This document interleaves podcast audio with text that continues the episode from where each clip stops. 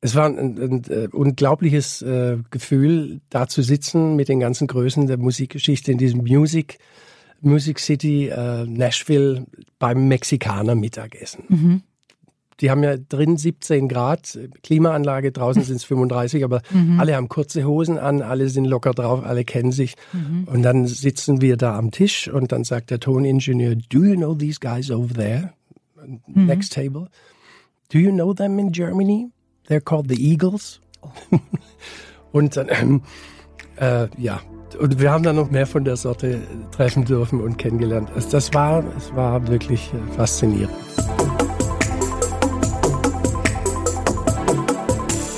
Sina Peschke trifft. Hartmut Engler, der Purfrontmann. Und zwar mitten im Land der Käsespätzle in Ludwigsburg. Stuttgart ist quasi um die Ecke und das ist dann da, wo Hartmut Engler zu Hause ist. Das ist jetzt nicht der nächste Weg, aber wenn Hartmut Engler Zeit und Lust hat, warum nicht mal nach Ludwigsburg? Ich war da noch nie und außerdem ist es auch noch ein historischer Ort. Dort gibt es nämlich die Bauerstudios, da wo Hartmut sein neues Album eingesungen hat. Und überhaupt ist alles wieder gut. Das Konzert mit Pur and Friends im September letzten Jahres hat Hartmut Engler aus der Sinnkrise geholt, denn in den vergangenen beiden Jahren wusste er manchmal nicht, wie es mit ihm, mit Pur und überhaupt so weitergeht. Heute ist Hartmut Engler wieder hm, fast der Alte. Er ist nur etwas vernünftiger geworden als früher. Ich finde das ja gar nicht so schlecht. Und die ganze Geschichte, die hört ihr jetzt. Hartmut, was machst du eigentlich, wenn du einen Pur-Titel im Radio hörst? Machst du aus oder machst du lauter? Ja, ich mache lauter. es, es, gab, es gab eine Zeit, da war ich dessen fast ein bisschen überdrüssig, aber äh, wir werden vom Radio nicht mehr so heiß geliebt wie, wie in den 90ern. Und deshalb freue ich mich doppelt, wenn ich was von uns im Radio höre und mache dann lauter und sage, hey, uns gibt's noch, wir finden immer noch statt. Geil. So, ist es wirklich so schlimm? Nein. Also Ach, wir leben ganz gut damit. Äh, das Wichtigste für uns ist, dass die Leute äh, unsere Platten mögen und zu den Konzerten kommen. Genau. Und äh, das ist ungebrochen. Und dann gibt's ja auch was Neues von Lena. Die war, die sollte eigentlich Ute sein, habe ich gelesen, vor zwei Jahren. Oder wann habt ihr das auch irgendwann auf Instagram, habt ihr das gucken lassen? Äh, weil ja immer alle fragen, wer ist Lena? Äh, es sollte eigentlich Ute sein. Jetzt frage ich dich, wer ist Ute?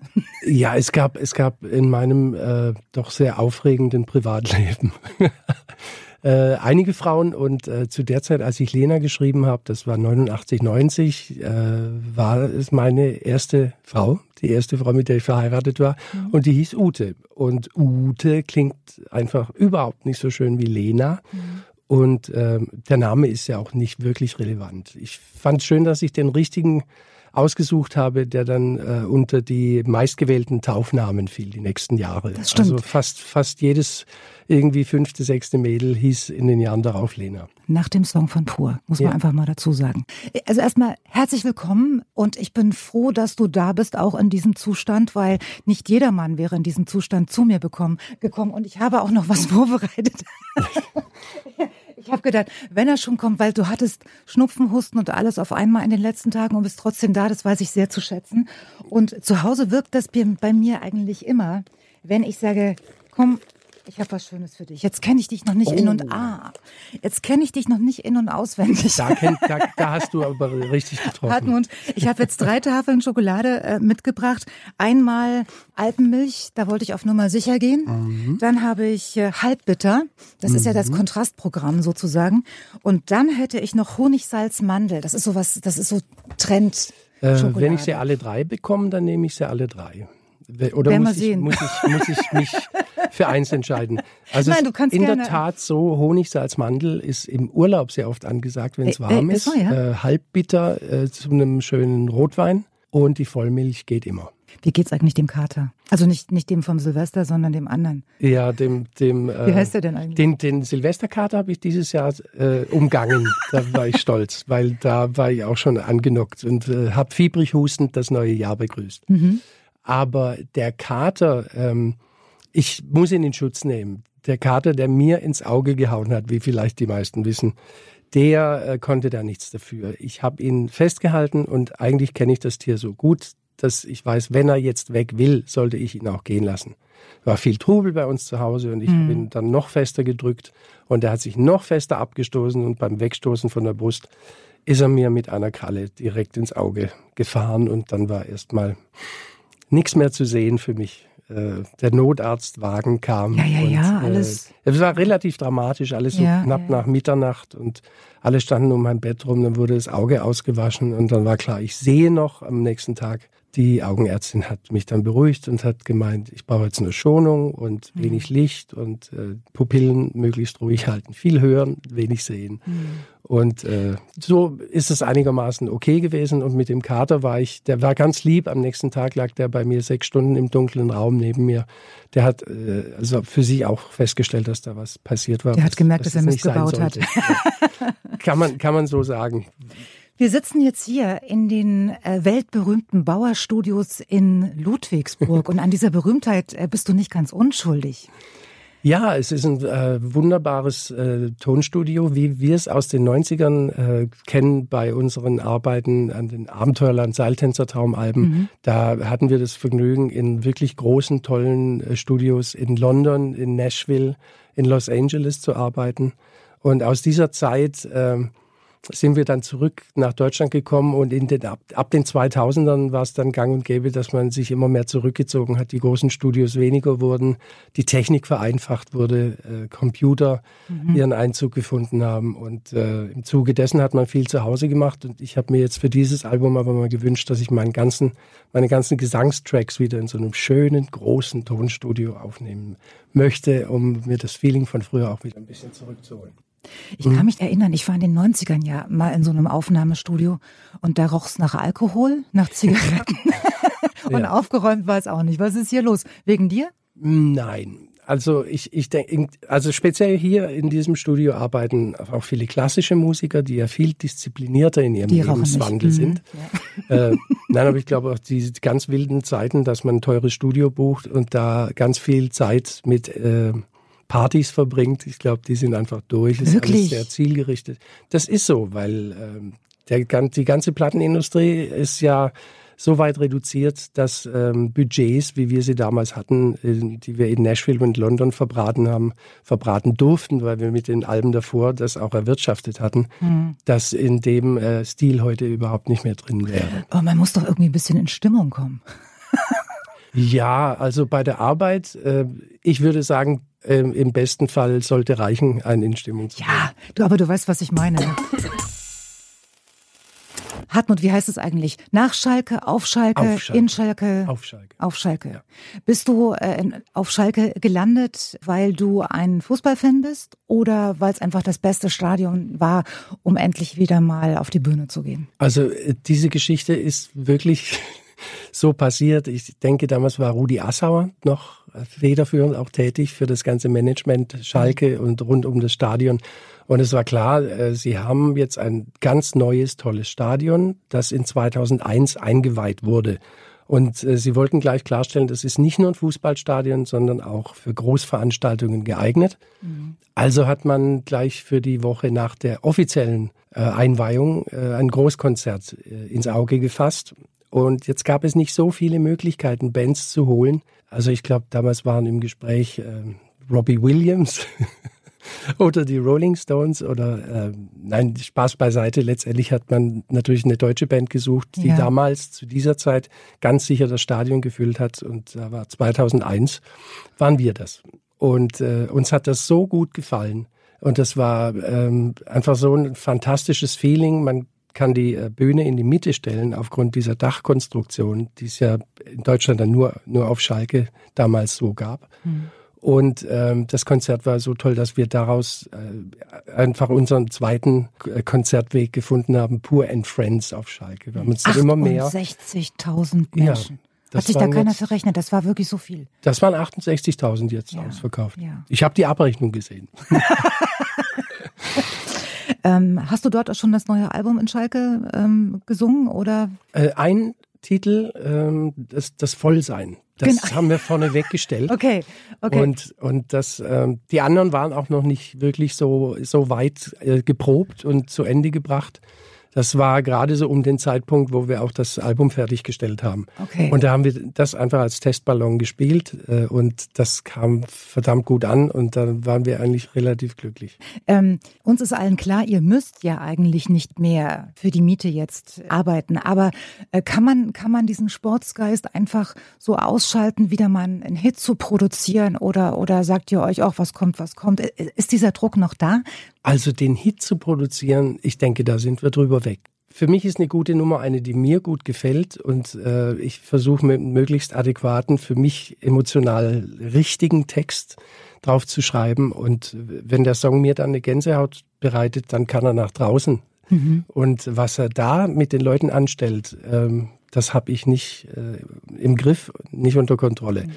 Ja. Und, und äh, dass wir das heute immer noch auf so hohem Niveau machen dürfen, das ist ein einziges Privileg. Und ich glaube, wir sind schon seit vor der Pandemie äh, gefühlt äh, auf der Zugabenstrecke. Mhm die, die eigene, der eigene Druck, den man hat, wenn ja. die Platte veröffentlicht wird, oh Gott, was ist jetzt, wenn, ja. wenn das plötzlich abbricht? Ja. Der ist natürlich mit 45 ganz anders als mit 60. Ja, Weil mit 45 könnte man sich überlegen, oho, äh, wir erwarten das schon länger, aber jetzt bricht das ganze Thema ein und die Leute mögen uns nicht mehr in dem mhm. Rahmen. Was tue ich denn dann? Mhm. Aber jetzt muss ich ganz ehrlich sagen, sieht es gar nicht mehr danach aus, dass uns die Leute irgendwann nicht mehr mögen. Und äh, ich, ich genieße das einfach. Ich, ich versuche es mit weniger Druck, weniger Stress zu sehen, wenn das Album wie dieses Mal nicht auf eins geht, sondern auf drei. Och. Weil der Sänger halt die Tatze im Auge hatte und vier Wochen keine Promo machen kann, wenn das Album rauskommt, dann sind das einfach andere Startbedingungen. Das muss man akzeptieren ja. und so ist es dann. Und das ist nicht schlimm. Vor fünf Jahren ähm, bin ich bei eurem Konzert gelandet, äh, und zwar in der Mercedes-Benz Arena in Berlin. Mhm. Und ich hatte so das Gefühl, das sind jetzt 99 Prozent Frauen. Na, lässt sich auch statistisch nicht belegen. Ja, ich weiß. Und ich, ich habe nämlich letzte Woche erst, da habe ich gedacht, wie kann das sein? Äh, da habe ich einen Mann kennengelernt, 45 Jahre alt ungefähr, mhm. heterosexuell und leidenschaftlicher Pur-Fan. Ja, das, das gibt's. Ähm, ja. Äh, unsere, unsere Musik macht vor keinem Geschlecht Halt und auch vor keiner Altersklasse. Also ähm, das, äh, der, der typische Pur-Fan lässt sich nicht ermitteln. Ich sage immer, es, es gibt so eine emotionale Hürde. Also entweder man fühlt sich angesprochen ja. von dem, was da stattfindet und lässt sich auf das Gefühl ein mhm. Äh, und verarbeitet das, was man intellektuell mitbekommt, äh, auf der seelischen Ebene und es gibt einem etwas, dann kann man pur Musik mögen. Und es gibt die anderen, die, die dann einfach zumachen und sagen, der kommt mir zu nah ran. Mhm. Was singt er denn da? Mhm. Ist mir zu, geht mir zu nah. Und der ist es dann eben nicht, der ist kein Pur-Fan. Ich glaube aber, das liegt auch daran, dass ihr es mit eurer Musik äh, auf die Party-Playlisten geschafft habt, die ja dann alterslos sind. Also, weißt du, was ich meine? Nach Bonnie M. by the Rivers of Babylon ja. würde heute kein 20-Jähriger mehr kennen, wenn es nicht auf der ja. Party-Playlist ja, wäre. Und das ist doch, glaube ich, die, also besser kann es ja nicht laufen, finde ich. Also äh, diese, dieser Party-Hit-Mix, ja, äh, den ich, du, glaube ich, genau, ansprichst, genau, ähm, war ja so mehr so, so ein äh, Side Product. Also wir hatten, hatten das ja nie auf dem Album von uns. Oder so. Mhm. Das war so zwischendurch. Das macht man mal, äh, damit man sieht, ob sowas auch funktioniert. Und dann hatten wir nichts mehr damit zu tun. Äh, mhm. Das haben praktisch DJs und Radiostationen und, und auf, genau. also völlig ohne unser ja. Zutun war das ein Selbstläufer. Und plötzlich kamen auf den Konzerten wieder Horden von, von 18-Jährigen, Anfang genau. 20-Jährigen, ja die das halt dann mal auf, dem, äh, auf der AIDA oder auf der Skihütte oder, Gehört oder, oder schlimmstenfalls ja, genau. auf dem Ballermann irgendwann mal ja. mit abgefeiert haben. Eigentlich bei jeder Party, bei Hochzeitspartys, sonst wo. Und äh, die haben sich dann dafür interessiert, wie, wie gehen die Songs denn im Original. Und das fanden wir natürlich total cool weil wir jetzt dann wirklich drei Altersgenerationen im Publikum haben, die sich prima verstehen und sich prima mischen. Als ich das erste Mal ins Album reingehört habe, da ist mir aufgefallen, dass es einen Song gibt, der so für euch steht wie nichts anderes. Es ist der, der, der Pur Sound, der auch dieses Mal noch einen ganz speziellen Text hat. Über den Text müssen wir gleich nochmal reden. Aber liege ich da richtig, wenn ich, wenn ich sage, das ist der, der, eure erste Auskopplung voll sein? Das ist typisch pur, so wie man euch kennt? Ich, ich würde, ich würde es auch auch unterschreiben. Ja, ne? Äh, es ist musikalisch verspielt, es ist textlich verspielt, äh, es lässt das Herz lachen für den Musiker, auch für den, der sich, der sich an guten Texten freuen will. Und äh, ja, ich glaube, das ist das Ding, äh, mit dem wir uns zurückmelden wollten nach der ganzen Pandemie-Sache, dass, dass man einfach sagt, uns reicht's jetzt. Dann spielen Alle wir Reglementierungen beiseite. Ich will jetzt voll sein. Ja, das, war das, das, war das, das war das Spannende. Alle haben abgewunken. und haben gesagt, voll sein, du kannst doch nicht wirklich, aber ich Ja. doch wundervoll sein. Aber erst beim zweiten Mal, das hört doch Ja, am Ende ja, keiner. und- und- Aber der Hauptrefrain ist doch voll sein. Naja, ich habe natürlich damit gespielt, dass man da auch Party feiern kann. Ja. Mit, dem- mit dem Song nach hinten raus. Ja, Da heißt genau. Dann lasst uns voll sein. Ja. Was jetzt nicht unbedingt immer heißt muss, dass man sich den, Kübel, äh, den, den Schädel alkoholisch zukübeln muss, äh, sondern äh, es ging, ging um dieses Lebensgefühl nach dieser ganzen Trockenphase, nach der gefühlten Trockenphase Pandemie, Mhm. äh, ohne Spaß und ohne große Freude, dass man einfach sagt, ich möchte jetzt endlich wieder Freude und Liebe und überbordende Gefühle empfinden mit anderen zusammen. Und äh, das hat's ausgedrückt und ich glaube, das ist uns gut gelungen. Ja, und du hast ja ganz schön viele Themen auch auf dem äh, neuen Album Ui. da reingepackt. Erstens mal sehr persönliche Sachen, dann Verschwörungstheorien in Bezug natürlich auf die äh, Corona-Pandemie. Liebe ist klar, aber auch Krieg ist ein Thema. Scheint so, als wäre dir der Kopf geplatzt. Naja, also aus der aus dem ersten Jahr äh, der Pandemie, Ja. aus dem ich mitgenommen habe, dass mir eigentlich nichts mehr einfällt, weil ich nicht gefüttert werde, weil weil äh, zu wenig Kontakt, zu wenig Austausch äh, stattfand, weil ich äh, auch für mich sehr sehr mutlos, hoffnungslos war, weil ich nicht wusste, kann ich meinen Job jemals wieder in dieser Art und Weise ähm, ausüben, wie er mir Spaß macht. War das wirklich so? Ja, ich Ja, denke, ja. äh, für uns war klar, es gibt hier keine Streaming-Konzerte ohne Publikum. Hm. Äh, wir werden nicht in Autokinos auftreten. Das ist alles nicht pur, das ist nicht unseres. Wir warten jetzt schön und wir wussten nicht, wie lange wir warten müssen. Und haben dann für uns einfach den Punkt gesetzt, okay, wir, wir gehen jetzt einfach mutig davon aus, dass wir im September 22 in der Arena auf Schalke auftreten. Mhm. Aber Und- trotzdem, ich habe mir so gedacht, was, was muss dir widerfahren sein, dass du dieses Thema Verschwörungstheorien äh, sogar auf, auf deine Platte gebracht hast? Was ist passiert? Naja, also ähm, in dem Moment, wo klar war, es geht weiter, war natürlich auch klar, alles, was jetzt um mich herum stattfindet, ist ein, ist ein Song wert. Ob das jetzt äh, so ein Thema wie ist wie Immun, äh, Immunität war ja ganz groß geschrieben. Und ich habe es, ich habe es von der anderen Seite aufgezurrt, dass man sich nicht immun gegenüber anderen Menschen machen darf durch dieses Abgeschiedensein, dass man sich, dass man sich annehmen muss, sich mit anderen austauschen muss, dass man nicht, nicht alleine zurückbleibt. Und dann äh, war mir das schon auch wichtig, äh, irgendwie das zu kommentieren, dass es Menschen gibt, die äh, den ähm, Medien, die nachprüfbar arbeiten, äh, denen man eigentlich glauben muss, wenn man recherchiert, äh, dass man die als Lügenpresse äh, dahinstellt und dann einfach im Internet irgendwelche Sachen, die da irgendwelche Menschen ohne Quellennachweise reinschreiben, dass man denen glaubt, das hat mich verrückt gemacht, ganz ehrlich. Und, und bist du, ähm, bist du so einer, der, der, wenn, wenn die Situation aufkommt, bist du einer, der sagt, ach komm, lass ihn, der hört doch wieder auf? Oder bist du jemand, der sagt, nee, mit dem will ich mich jetzt auseinandersetzen, mit dem diskutiere ich? Nein, ich schreibe so ein Lied. Das ist das, was ich machen kann. Und dann kann jeder mit dem Lied äh, umgehen, wie er das mag, wenn er es denn hört. Ähm, ich bin da an Grenzen gestoßen. Da hört sehr oft die Bereitschaft oder die Diskussionsfähigkeit hört da auf und äh, möchte nicht den, den Rest meiner guten Zeit damit verbringen, mich äh, da rumzuquälen in sinnfreien Diskussionen. Hartmut, ich habe ich hab von der sogenannten Schreibblockade gehört. Ich meine, ich kenne Blockaden, zum Beispiel Putzblockaden oder sowas. Aber du hattest eine Schreibblockade. Was, was war da los bei dir? Ja, es war eben diese Zeit der Hoffnungslosigkeit, äh, in der äh, ich nicht die Lust hatte zu arbeiten. Also eigentlich war es keine Schreibblockade, sondern die Angst vor einer möglichen Schreibblockade.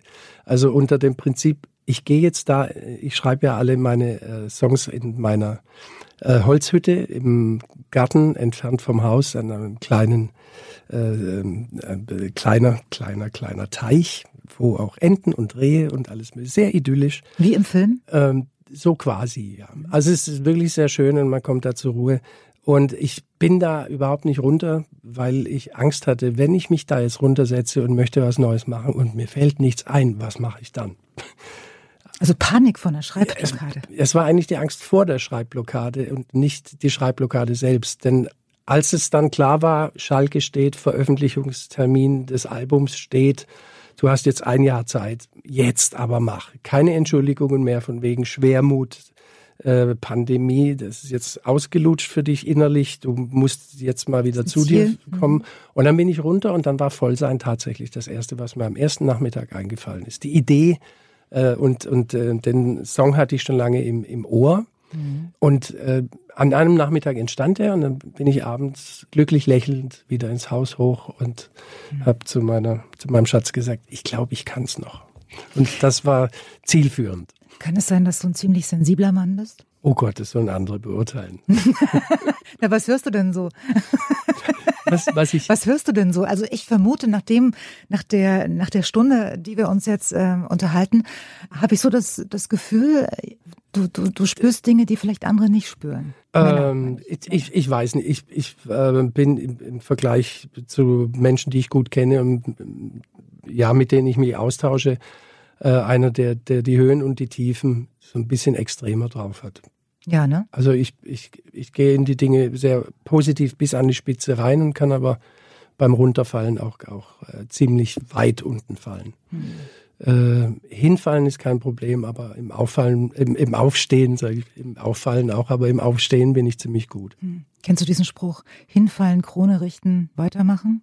Ja, äh, ich, ich würde das mit Krone richten, würde ich mir sparen, sondern ich würde sagen, akzeptieren und begreifen Warum? Versuchen zu begreifen, warum. Mhm. Vielleicht nächstes Mal nicht ganz so tief fallen, aber dann wieder aufstehen, klar.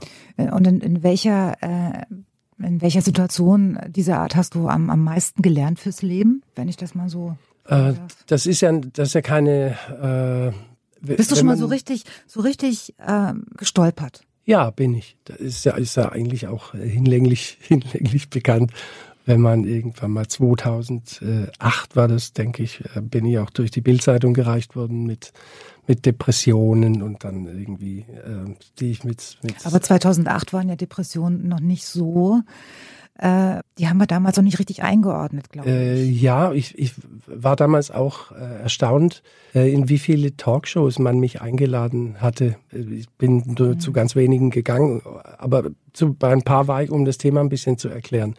Also es ist einfach, wenn man vom Charakter her ist, dass man ähm, sehr in Wellen lebt und mhm. nicht so beständig. Mhm. Also dass man, dass man die Euphorie genießt und dann aber auch weiß, es geht runter. Und über die Jahre ist es einfach wichtig zu wissen, dass es so ist und äh, für sich auch dann zu wissen, es wird sich ändern, es wird auch alles wieder gut. Mhm. Und wenn man oben angekommen ist, auch äh, ein bisschen skeptisch zu sein und zu wissen, ja, es wird nicht immer so bleiben. Hilf mir das jetzt einzuordnen. Ich konnte es in der Vorbereitung nicht so richtig, weil, weil du hast ja wohl ein Jahr pausiert. War das in der Pandemie? Kann man von einem Sabbatical sprechen? Manche haben das über dich so Ja, wir haben, wir, ja. wir haben in der Tat äh, als Band beschlossen, dass wir äh, 2020 damals hm. zum Sabbatical erklärt haben. Okay. Aber natürlich schon mit dem äh, Entschuldigung, äh, ich spreche von 21. 2020 ging das ja alles los. Ja. Wir haben 2019 im September das letzte große Open-Air-Konzert gespielt und wollten dann 2020 äh, MTV Unplugged mit einer Tour danach spielen. Das okay. mussten wir komplett absagen und haben dann gesagt, keiner von uns weiß, wie es weitergeht. Wir stellen den Apparat jetzt mal still. Also sozusagen auf, auf Notstrom. Wir hatten eine E-Mail-Adresse, wo man uns erreichen kann. Wir hatten einen Mitarbeiter, der weiter für uns gearbeitet hat. Und ansonsten haben wir gesagt, Freunde, wir sehen uns, wenn wir uns wieder richtig sehen dürfen. Ruhe im Karton. Ja, nun ist das ja ein Traum, den sich eigentlich viele Menschen erfüllen würden, ein, ein, ein Sabbatical. Ja. Aber ich finde ja, so ein Sabbatical ist eigentlich nur schön, wenn man weiß, das ist jetzt ein Jahr lang so, wie es ist. Also Ruhe, Pause, ich fahre sonst wohin oder mach's mir gemütlich. Wenn ich weiß, ich kann in einem Jahr genau da wieder anknüpfen, ja. wo ich aufgehört habe. Und das konntet ihr ja nicht. Nee, das konnten wir nicht. Äh, aber wir mussten irgendeine Bezeichnung äh, finden für das. Äh, man kann als Band nicht ins Internet reinschreiben. So, wir machen ein Jahr Betriebsurlaub oder ja. sowas. Warum eigentlich nicht? Ich weiß es nicht, hat noch keiner gemacht. Vielleicht hätten wir es auch so machen können. Wir hätten auch schreiben können, aus Gründen der Pandemie wissen Ja. wir im Moment nicht, wie alles weitergeht. Liebe Freunde, wir melden uns in einem Jahr wieder. Nun bezeichnen wir es letztendlich doch als Sabbatical, klingt ein bisschen besser. Ja, Ähm, klingt, klingt, klingt auf jeden Fall so, als ob sich keiner Sorgen machen muss. Wir haben ja eine gewisse Verantwortung für, für Menschen, die sich wirklich sehr auf neue Purmusik freuen. Ja. Und das sind gar nicht so wenige. Und äh, denen dann zu sagen, wir wissen auch nicht, wo es lang geht, äh, das ist kein gutes Gefühl. Mhm. Und eins habe ich ganz sicher festgestellt, äh, für die Rente ist es noch zu früh für mich. Äh, Ich möchte schon noch ein bisschen was anstellen. Schon, Bühne. ne? Ja. Wobei, wir müssen ja auch alle länger arbeiten. Wir in unserer Generation. Also es kann ja nicht sein, dass du jetzt mit 61 sagst, du. Nein, hast nein, nix mehr. weit davon entfernt. Und ich meine, guck dir doch mal die 61-Jährigen von heute an. Die sehen noch ganz anders aus als die von vor 30 Jahren. Ich kann mich Das sehr war gut schon an ein, meine ein Eltern erinnern. Unterschied, Ja. oder? Findest du nicht? Ja, natürlich. Äh, Es gab dann irgendwann in den 60ern, würde ich sagen, eine Kulturrevolution. Seither sind sich die Generationen ein bisschen äh, grüner, äh, verstehen Mhm. sich gegenseitig ein bisschen besser, weil man unter Umständen so ein bisschen dieselbe Musik auch in Richtung Pop, Rock und jetzt Rap ist so ein bisschen wieder ein Generationenbrecher, denke ich. Mhm. Aber meine Eltern, äh, Baujahr, sage ich jetzt mal respektlos, 23 und 25, die haben natürlich ganz andere Erfahrungen gehabt. Und in den 60ern brach deren Weltbild äh, ein bisschen Zusammen. zusammen äh, bei dem, was wir damals alle anstellen wollten. Ich hatte einen Bruder, zwölf Jahre älter als ich, der hat den Weg für mich bereitet. Und ich durfte dann, solange die Schulnoten gestimmt haben, eigentlich meinen Freiraum nutzen. Und mit 15 bin ich in die Band eingestiegen. Und das war vor 45 Jahren. Wir reden da gleich nochmal weiter, das ist nämlich ziemlich interessant, aber apropos kleinster gemeinsamer Nenner, ich würde jetzt, also ich, ich kann das ja, wenn du nicht willst, dann nicht, Ja, ja, aber ich kann das jetzt nicht liegen sehen. Willst du nicht noch so ein wie im Urlaub, das ist, du hast doch gesagt, du isst Honig, Salz, Mandel, Schokolade? Im Urlaub. Nur im Urlaub. Das hat aber, ja, das, das hat ein bisschen mit meinem Urlaubsort zu tun, weil da gibt's die nämlich immer. Ach so. Direkt an der Kasse. Und äh, sonst komme ich nie auf die.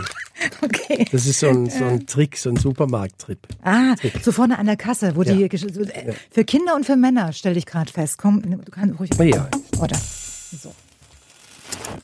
Hm, ein bisschen Schokolade. Ist immer gut. Schokolade ist gut für die Seele. Im Moment waren es die Weihnachtsgutzle. Gut, gut, was heißt Gutzle? Das ist das Weihnachtsgebäck. Das nennen wir so. Also Vanillekipferl und solche Dinge. Gutzle. Stell dir vor, ich bin ja gestern schon angereist. Und hab gedacht, wenn ich hier schon mal bin, dann musst du natürlich Käsespätzle essen. In Schwaben. Na, hier sind ja die Spätzle erfunden. Und ich bin in einem Restaurant gelandet. Da gab es Käsespätzle ohne Käse. Ich sag's dir. 13,90. Ja, stand das so in der Karte? Nee, da stand Käsespätzle. Da war nur kein Käse dran. So, da war alles Mögliche dran, aber kein Käse. Das ähm, hast du genau das eine erwischt, was man nie erwischen sollte. Hartmut, lass uns mal ein bisschen genauer auf deine Karriere schauen. Du hast ja gerade erzählt, in der Schule ging es ja schon los mit der Musik. Du bist jetzt 61 Jahre alt. Hm, Hast du auch schon das Gefühl, dass äh, die Geschichten, die man sich von früher manchmal erzählt, jedes Jahr schöner werden? Ähm, der, der Ingo, der Ingo hat neulich gesagt, er hat ein, ein Konzert von 92 mal einen Konzertmitschnitt angeguckt. Und hat gesagt, mein Gott, was hatten wir damals für eine Dynamik? Und dann sind dem gleich ganz viele Geschichten drumherum. Weißt du noch, da haben wir auf der Tournee, da war dieses und jenes. Und da war das dann so irgendwie, das klang so verklärt und als ob das alles super gut gewesen wäre damals. Aber es ist doch so, ne, wenn man jetzt die Geschichten aus den 90ern erzählt. Ich meine, ich habe ja sowieso das Gefühl, die 90er waren eine einzige Party. Wie war es bei dir? Also ich, ich fange gerade mal an, in die Band eingestiegen, 76, dann ernst gemacht ab 81, Plattenvertrag ab 87 und dann nur gearbeitet bis 95. Ohne Urlaub, ohne irgendwas. Und trotzdem war das ganze Leben, weil es nur steil berghoch ging bis zum Abenteuerland, war es echt nur eine Party. Oder? Und das bei 200 Konzerten im Jahr. Ja. Wolltest du oder solltest du Lehrer werden? Wie war's? Also ich wollte schon ziemlich früh mit 17, 18 äh, vom Kopf her Musiker werden. Ich wusste aber, dass das wahnsinnig schwer sein äh, würde, dass es nicht viele schaffen. Äh, also habe ich mir als Alibi äh, den Lehrer zurechtgelegt. Weil die nicht so viel arbeiten müssen, oder wie? Nein, weil ich mich da auskannte. Also für mich war okay. Ja. für mich war Schule ein äh, Terrain, auf, das, auf dem ich mich auskannte, wo ich mich wohlfühlte. Mhm. Alles andere, was ich an Industriejobs oder Ferienjobs in dieser ganzen Zeit als äh, junger Mann, als Student gemacht habe, hat mir nicht so wirklich äh, das Arbeitsleben schmackhaft mhm. gemacht. Also ähm, habe ich gedacht, schlimmstenfalls, wenn das mit der Musik nicht klappt, dann werde ich Englisch-Deutschlehrer. Mein Bruder hatte das eben ein paar Jahre zuvor vorgegeben. Der hat es auch in ein paar Bands versucht, da wurde das nichts. Schließlich und endlich ist er ein recht äh, zufriedener und glücklicher Waldorflehrer geworden, mhm. ein paar Jahre später. Und ich dachte mir, da komme ich auf jeden Fall unter, da weiß ich, äh, was ich mit meinem Leben mhm. anfangen könnte. Und dann hat sich das aber zum Glück parallel positiv entwickelt. Und ab 87 mit dem Plattenvertrag habe ich konsequent auf äh, Profimusiker umgestellt und bin Pfeif auch nicht mehr das zu Staatsexamen. Uni der Plattenvertrag erschien dir Das war, das war die ja. Plattform, die ich gebraucht habe. Mhm. Äh, da war mir klar, so ab jetzt, äh, wir haben jetzt eine Plattenfirma, die versucht, uns ins Radio zu bringen, uns ins Fernsehen zu bringen. Und jetzt haben wir die Chance. Jetzt müssen wir richtig ran. Aber dem schwäbischen Bildungssystem, finde ich, ist trotzdem ein guter Lehrer äh, abhanden gekommen. Weil, stell dir doch mal vor, ich meine, es gibt eh zu wenig Männer, das weißt du. Und wenn so ein Englischlehrer dann auch noch nebenbei in einer Band spielt, du hättest doch, du hättest es leicht gehabt in der Schule.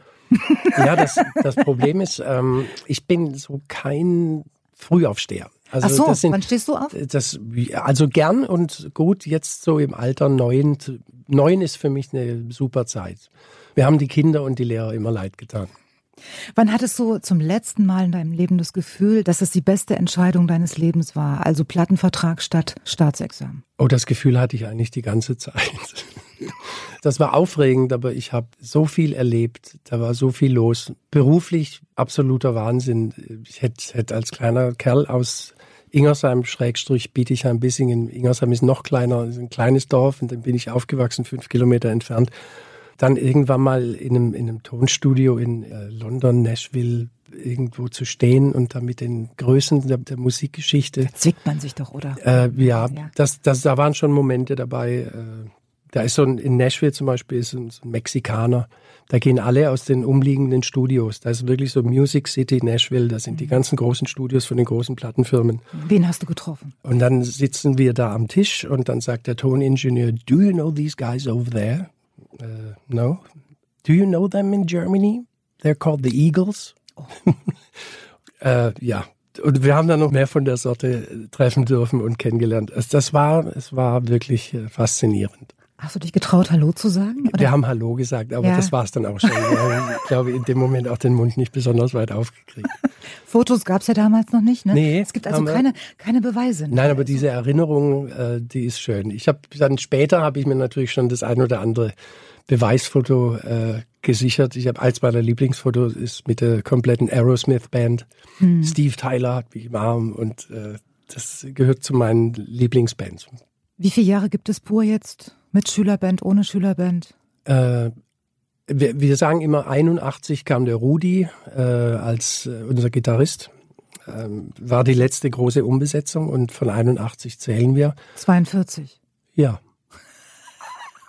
Hammer, oder? Ja, so ist das. Würdest du dich als Workaholic bezeichnen? Ich bin das krasse Gegenteil. Also ich äh, arbeite sehr zielgerichtet. Was heißt denn das effektiv? Äh, effekt um es diplomatisch auszudrücken. Nein, äh, also ich, ich weiß genau, ähm, ich muss jetzt irgendwann etwas abliefern. Und dann ziehe ich das so weit raus. Machst du auf den letzten Drücker?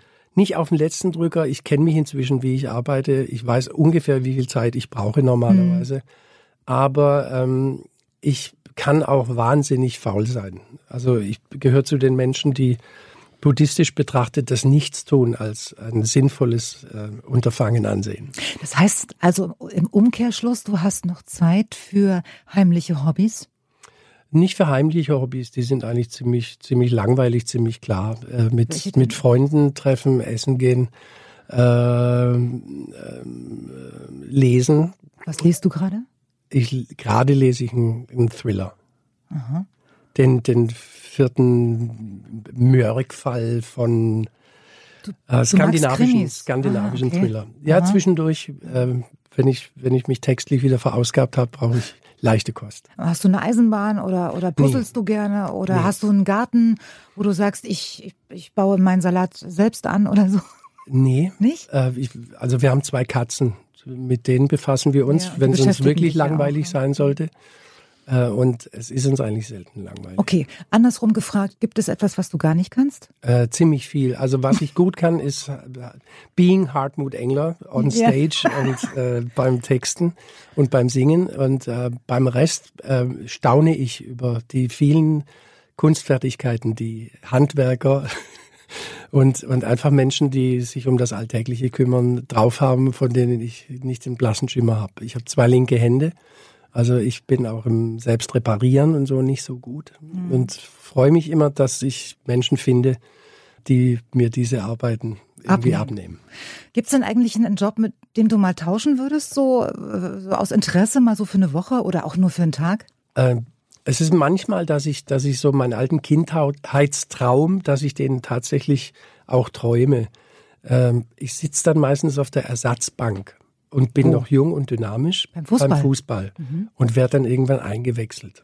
Und das ist manchmal ist es die Nationalmannschaft oder manchmal ist es der VfB Stuttgart oder ja. ähm, und ich weiß, der Engler, der kommt dann irgendwann in der 70. Minute. Das ist ein Traum, der sich äh, wiederholt. Und ich gehe davon aus, dass mein, mein Kindheitstraum mit 15 hätte ich wahrscheinlich gesagt, so am liebsten, wenn ich auch weiß, dass das Talent nicht reicht, aber am liebsten wäre ich natürlich Fußballer geworden. Und du würdest gern mal eingewechselt werden. Herrlich, ja, oder? Ungefähr, ich weiß hören, auch, hören das ja gerade die richtigen Leute, wer weiß. Ein, ja, aber der, der Traum ähm, ist dann relativ schnell vorbei, weil beim Aufwachen spüre ich das Alter. Und dann weiß ich, das hätte so? ich nicht mehr drauf. Ah nee, darüber reden wir heute nicht.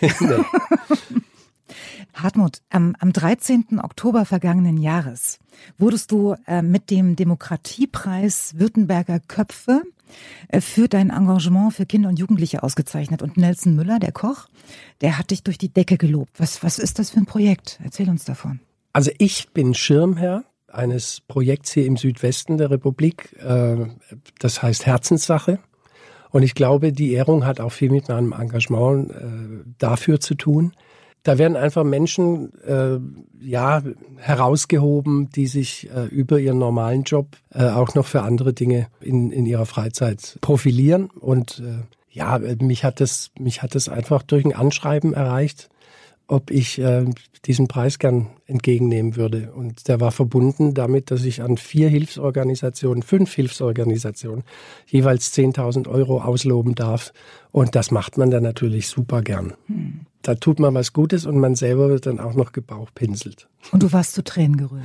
Ja, ich war zu Tränen gerührt, weil eben aus unserer Herzenssache, da gibt es ein Projekt, äh, das heißt äh, Stars mit Handicap. Das ist ein Inklusionschor mit behinderten und nicht behinderten Kindern und äh, die haben ein Lied für mich geschrieben. Die Chorleiterin hat es geschrieben aus lauter Purzitaten. Mhm. Und äh, die standen dann plötzlich da auf der Bühne, ich daneben und ja, da bin ich dann doch recht nah am Wasser gebaut und da überkam es mich. Und wenn man dann so vor tausend äh, Festgästen, die Anzug tragen und so ein paar Kindern irgendwie in der Mitte steht und so betröppelt ist, ich will es nicht missen. Es war eines der emotionalsten Erlebnisse dieses Jahr. Letztes. Letztes Jahr, Entschuldigung. Letztes Jahr, ja. ja. Wir sind ja noch im letzten.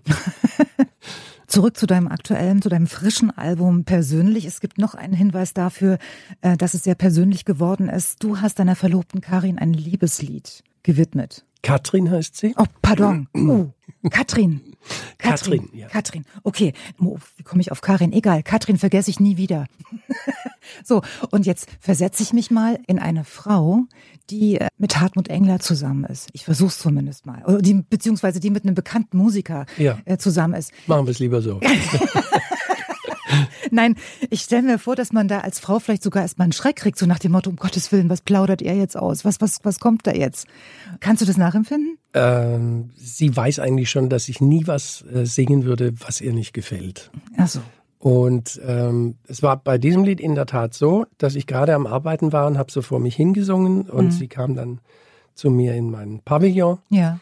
Hat so von draußen ein bisschen gehört, dann hat sie die Tür aufgemacht, hat gesagt, Schatz, ist aber schön. Äh, habe ich gesagt, hm, ich würde es dir erst gern vorsingen, wenn ich es komplett habe. Aber sie hat gesagt, sie freut sich drauf. Und damit war ich safe. Das hat so schön gepasst und ich fand die Idee so herrlich. Und was da rausgekommen ist, ist natürlich ein Liebeslied, das jeder, unabhängig vom Namen, so wie es bei Lena auch war, ja. auf seine Frau äh, beziehen kann oder auch nicht. Aber mir war es wichtig, so ein, so ein etwas ungewöhnlicheres Ding rauszuhauen, wo es Zeilen drin gibt, die vermutlich dann nur ich verstehe. So ein bisschen geheimnisvoll muss man, glaube ich, auch bleiben. Man kann nicht, ja, äh, man kann sich nicht so nackig machen und alles. Ja. Äh, das ist langweilig auch. Ja. Äh, manchmal ist ja so, so ein komplettes Nackigmachen verursacht ja Fremdschämen oder ne, und das will man ja nicht. Jetzt frage ich aber nur deshalb auch, weil ich wissen will, ob dieser Song und das Erscheinen dieses Songs irgendetwas an euren Plänen nicht zu heiraten geändert hat. Äh, nein. Also wir, wir haben gar keine Pläne, nicht zu heiraten. Aber so liest aber, aber wir das haben immer. auch keine. Nein, wir haben keine Pläne zu heiraten. Ja. also äh, es kann ja sein, irgendwann äh, während der Pandemie war es uns einfach nicht danach. Wen hätten ja. wir denn einladen dürfen? Ja, stimmt. Äh, vielleicht ist irgendwann mal die Ruhe zur Vorbereitung oder, oder Katrin sagt so, jetzt können Sie es, äh, ich meine, ich, ich war schon zweimal äh, verheiratet und äh, ich weiß, dass ja. ich das dann. Und die Katrin war die auch schon verheiratet? Katrin war noch nicht verheiratet. Ja, dann, sie das erste Mal. Und deswegen ist sie, glaube ich, da wohl überlegter als ich, der sagen würde, ja, kann man schon machen.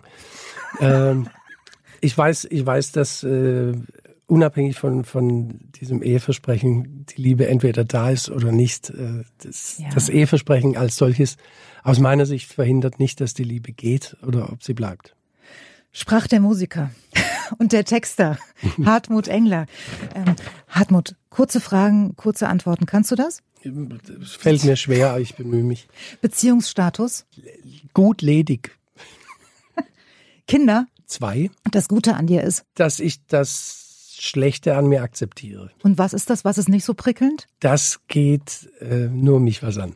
Äh, wovon träumst du gerade? Von Urlaub. Der böseste Kommentar, den du mal über dich lesen musstest? Mein textliches äh, Schaffen, ich versuche es zusammenzukriegen, mein textliches Schaffen ist auf dem Niveau des Spätwerks von Roberto Blanco. Schon mal den Führerschein abgeben müssen? Dunkles Kapitel ja, aber äh, in grauer, grauer Vorzeit. Bio oder konventionell? Äh, wenn möglich Bio. Äh, Hammer oder Handwerker? Hatten wir Handwerker. ja schon. Ja, Handwerker. Definitiv. Schnitzel oder Zucchini-Nudeln? Schnitzel mit Zucchini-Nudeln. Was ist bei dir immer im Kühlschrank? Also definitiv immer Wasser, Joghurt und Früchte.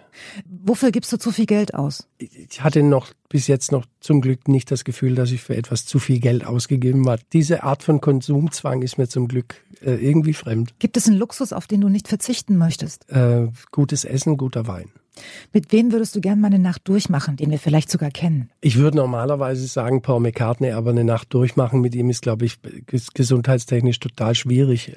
Ansonsten habe ich wahnsinnig viele Kumpels, bei denen freue ich mich auch immer drauf. In wen warst du mal heimlich verliebt? In Klammern, den wir auch kennen. Äh, Kate Bush. Echt? Ja. Und? Hat sie je davon erfahren? Nein. Ich habe sie nie getroffen. Welches Poster hat früher über deinem Bett gehangen? Beatles. Deine erste große Liebe hieß? Michaela Manuela, sowas. Aber ich war, nein, es. Ich, ich, war, ich war 14, also man, man sehe es mir nach. ähm, dein erster Kuss war wo? Bei, bei einer ähm, Vierer äh, oder beziehungsweise vier Jungs, vier Mädels ja. ähm, Party organisiert mhm. mit Flaschendrehen. Und da gab es dann Stehblues tanzen und äh, da war mein erster Kuss bei. Deswegen ist das Lied für mich immer emotional noch besonders. Rod Stewart Sailing. Äh, dein erstes Auto war ein? Ein alter Opel Rekord, äh, den ich Sitting Bull genannt habe. Den hat mir mein großer Bruder geschenkt. Der hatte noch vier Monate TÜV und es war klar, dass er nicht mehr durchkommt. Und mhm. das war mein erstes eigenes Auto für vier Monate. Die längste Zeit, in der du einer Frau treu warst? Die längste Zeit, das ist jetzt zu intim, aber es war sehr lange. Und das schönste Kompliment, das dir je eine Frau gemacht hat? Du hast die schönste Nase der Welt. das wäre das Kompliment, das ich gerne gehört hätte. Das aber, fand aber noch nie statt. Und das Romantischste, was du jemals für eine Frau getan hast? Oh, oh, oh. ah, da könnte ich ja Bücher schreiben. Solltest du tun. ich will es ich will's nicht übertreiben. Es gibt so Momente, da habe ich das ganz gut drauf, aber ich, ich will da jetzt auch niemanden, ich will da keinen anderen Mann unter Druck setzen. Nee, aber hattest du schon mal irgendwie eine geniale Idee? Neulich hat mir Olli Dietrich erzählt, dass er mal äh, mit einem riesen ähm, Strauß Rosen in ein Flugzeug gestiegen ist, über den Ozean geflogen ist und dann die völlige Pleite erlebt hat. Nee, nee, also ich habe ich hab dann mehr so die völlig normale Nummer drauf. Hotel einmieten und während man essen ist, wird das äh, Hotelzimmer mit Rosenblüten. Ach, und zwar, ja, also, aber kiloweise. Hm. Also, dass das ganze Zimmer wirklich, Ja. und dann kommt man rein und dann ist das schon, glaube ich, für, Ja, es ist klar. also der Klassiker einfach. Rosenblüten, Champagner und Geht doch. ja, nichts nichts Besonderes, aber aufwendig. Vom, vom Preis ganz zu schweigen. Nee, vom, vom Arbeitsaufwand und vom, vom Spektakel und von der Organisation her. Hartmut, ich würde jetzt gerne einen Titel für dich spielen, den du persönlich gerne magst. Also jetzt nicht äh, kein Purtitel, sondern äh, wo du sagst, wenn der im Radio läuft, dann bleibe ich sitzen, das, den ziehe ich mir unbedingt rein. Ach, dann sage ich jetzt einfach spontan. Ja. Ein, ein Lied, das mir sehr viel bedeutet hat, das ich sehr oft gehört habe, bevor ich auf die Bühne raus bin. Das ist äh, Tom Petty, auch um mal wieder an ihn zu denken. Äh, Learning to Fly. Das äh, beinhaltet einfach dieses Learning to Fly. But I ain't got wings. Coming down is the hardest thing. Das ist das, Das war so Konzert ein geht los. In den man, 90ern, ja, oder? Mann. Und man hebt ab und dann fliegt man. Nur das Runterkommen. Und das war nach dem Konzert auch immer das. Hm. Das Runterkommen ist das Schwierigste. Ja. Ist übrigens beim Heilfasten ähnlich. Das Fasten, das Fasten selbst ist wie Fliegen, aber das äh, nach, die Nachfastenzeit, das Runterkommen, das normal Essen lernen, ist das Schwierigste. Bei Wir- vielen Dingen so. wir müssen Fällt das- mir gerade auf. Wir müssen das wahrscheinlich äh, ganz kurz nochmal erklären. Du meinst die Zeit nach dem Auftritt. Ne? Ja. Der Auftritt ist vorbei. äh, Du, du bist voll mit, mit äh, Endorphinen Ja. ne? und sagst dir, das, das war super heute Abend und, und dann weiß man nicht, wohin mit sich. Ne? Richtig. Und da kippt, da kippt es oft. Ja, Das ist, das ist der Moment, wo, wo Menschen auch nicht alleine sein können, oft. Ne? Was ich auch und vielleicht auch nicht sollten. nicht sollten. Genau. Wie hast du das hingekriegt für dich? Also was mir inzwischen wahnsinnig hilft, äh, ich muss nach dem Konzert nicht der Letzte an der Hotelbar sein, Ja. was früher meine Spezialität war. Ja. Äh, meine äh, Freundin richtet das eigentlich immer so ein, dass sie es mit ihrem Beruf hinkriegt, dass sie mich fast immer begleitet. Mhm. Und das ist ein wahnsinnig äh, schönes Gefühl für mich. Also ich bin, ich bin aufgehoben, ich weiß, wo ich mit meinen Gefühlen hin will. Ich weiß, äh, dass, dass sie das versteht, weil sie das oft genug miterlebt hat. Ich bin ein Mensch, der sowas teilen will und muss. Ja, soll ich dir mal was ganz ehrlich sagen? Als Fan von Musikern mag man es überhaupt nicht, wenn die ihre Frauen dabei haben. Ich hätte das, ich hätte das früher, ich hätte das früher wahrscheinlich auch nicht so offen zugegeben. ja, ja, aber, es ist doch so, wirklich. aber ich bin jetzt mal ganz ehrlich. Ja. ja. ja. Ja, ich äh, mag es auch nicht, wenn ganz tolle Frauen von ihren Männern abgeholt ihren, werden. Von ihren, Freunden, von ihren Freunden erzählen.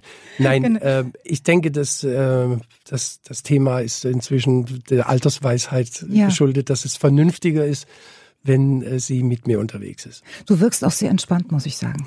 Ja, also hin und wieder, also mehr als früher. Aber wie kommen wir denn jetzt eigentlich zum, zum Wunschhit zurück? Halleluja. Der Wunschhit War, Tom Petty Learning to Tom Fly. Petty Learning to Fly. Und, und zwar eben gerade, weil dieses Abheben, Ja. ich gehe raus auf die Bühne, das ist das Abheben. Ja. Und dann fliegt man und das ist wahnsinnig schön. But coming down is the hardest thing. Und das habe ich begriffen. Und immer, wenn ich das Lied gehört habe, wusste ich auch, denk dran.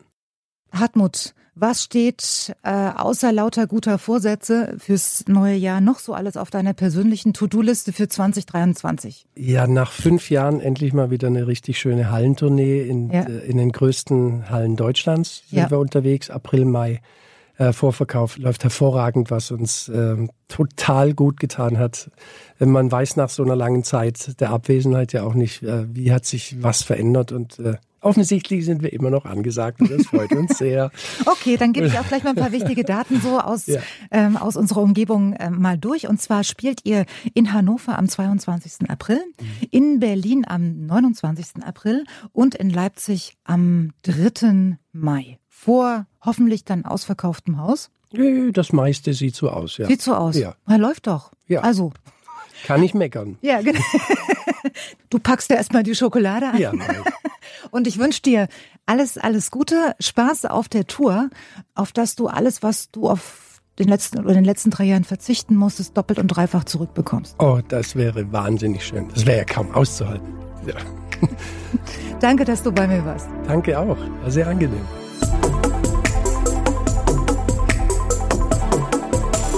Sina Peschke trifft.